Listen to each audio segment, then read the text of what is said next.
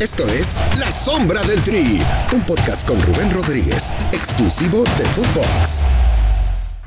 Hola, ¿cómo están? Qué gusto saludarles. Episodio número 52 de La Sombra del Tri. Muchas gracias. Por cierto, hemos llegado al millón de reproducciones en Footbox, lo cual estamos muy agradecidos.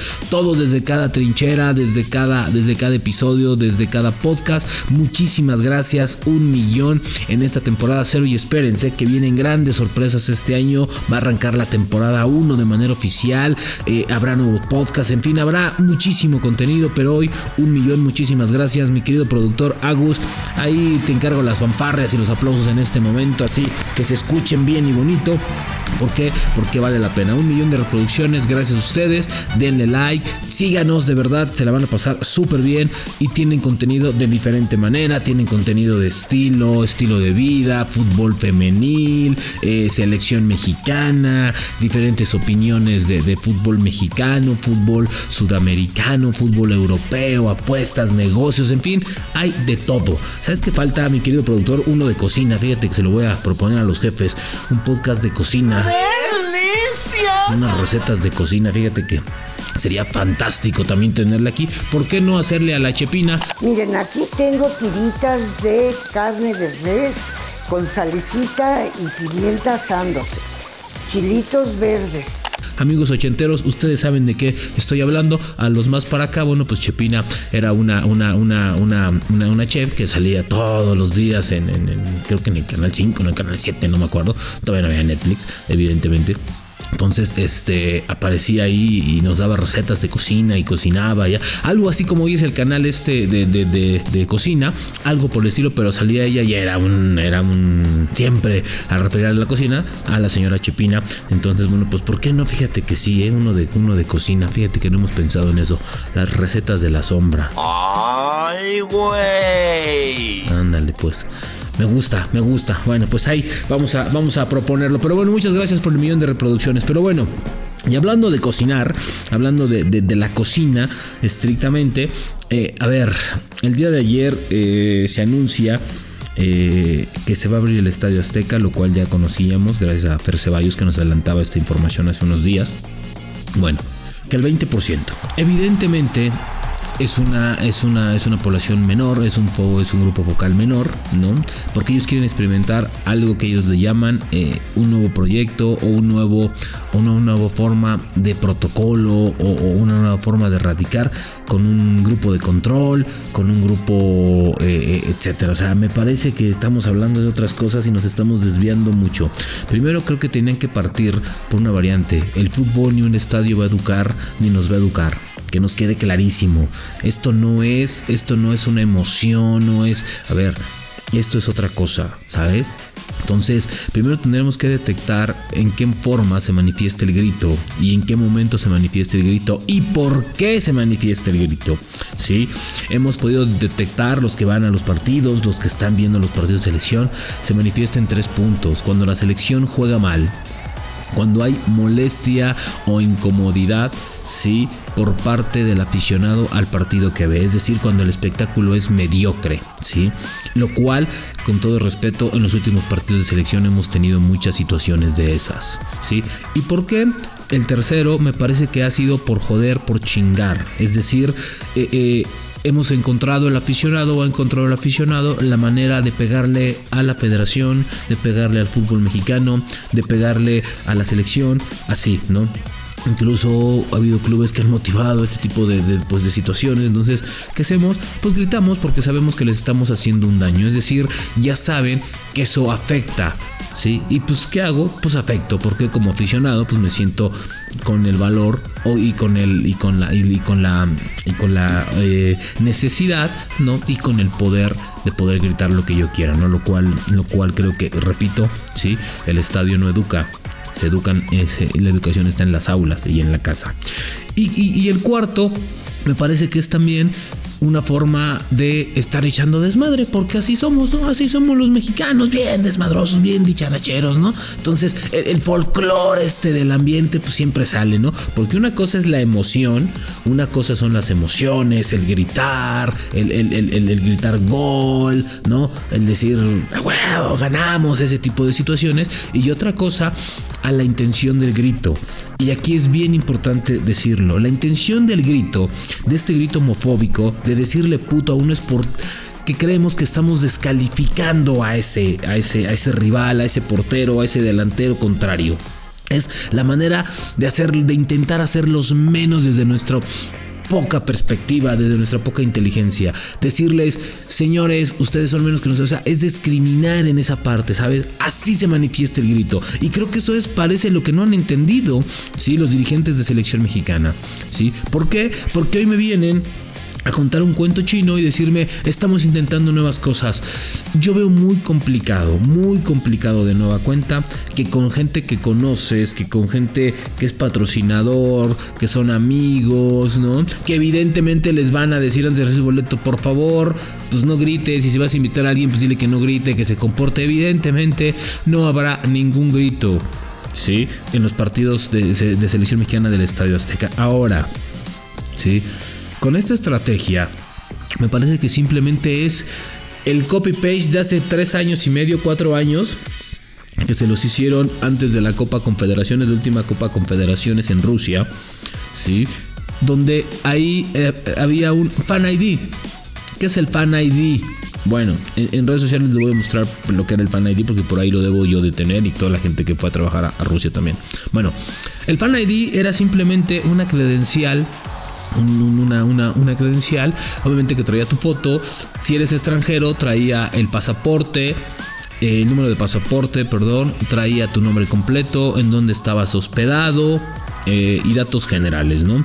Como edad, tipo de sangre, me parece que también, se traía datos generales, pero datos personales.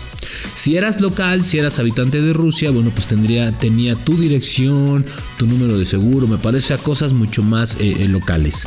¿Y qué hacía eso? Bueno, pues que sin eso, sin ese pase, sin ese fan ID, no podías comprar un boleto para la Copa del Mundo, no podías entrar a los estadios.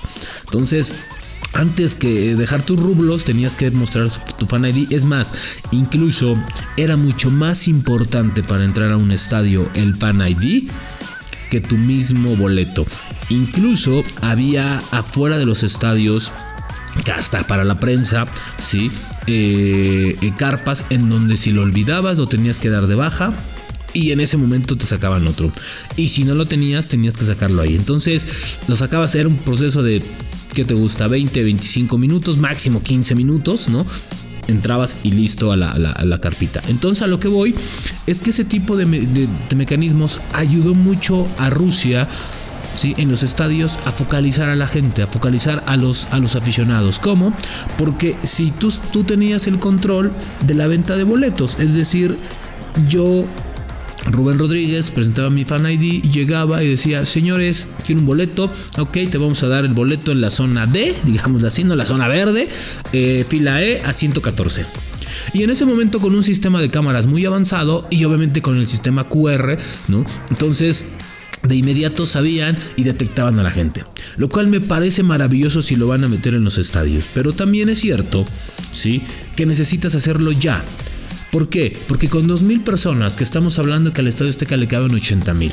Ahorita lo están abriendo al 100%, pero me imagino que para el Estadio Azteca y para, el partido de la próxima fecha frente a Estados Unidos, tal vez se abrirá a un 80%, digo, ojalá y sea al 100, ¿no? Porque esta situación de los contagios está muy alta, pero ojalá y disminuya. Bueno, el tema es que este, que es que este tipo de, documento te servía para eso. Ahora, en México, vas a credencializar Güeyes, no, no tenemos ni el INE. Por el amor de Dios. Más credenciales en México. A ver, hay aficionados que ni siquiera, que ni siquiera llevan el INE.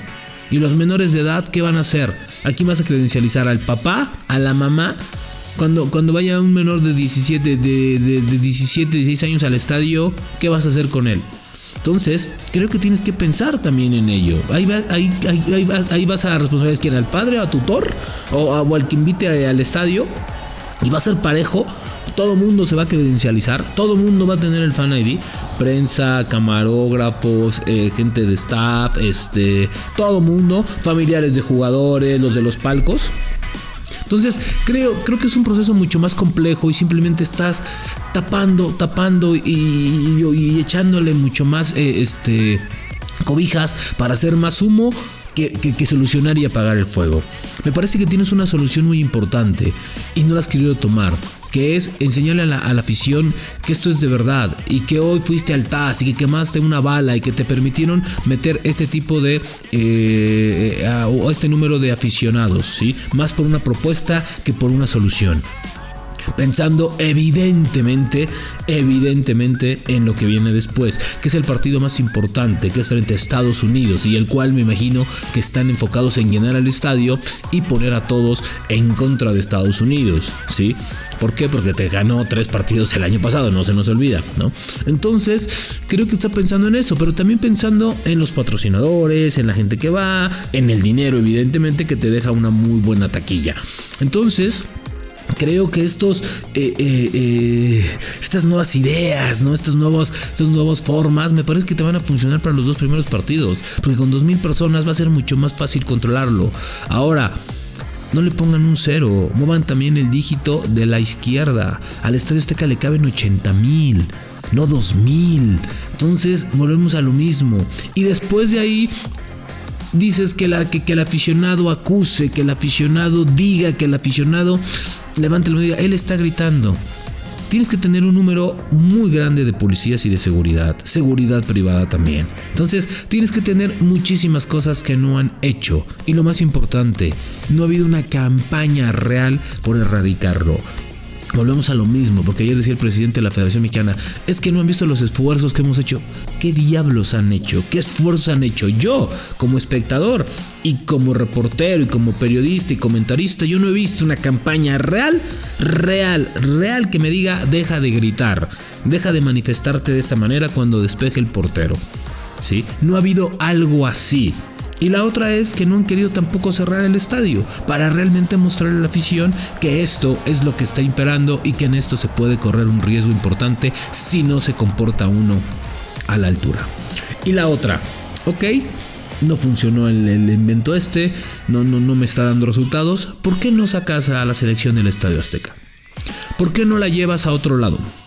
¿Por qué no negocias con el de la cerveza, con el del refresco, con el que quieras y, la llevo a otro estadio?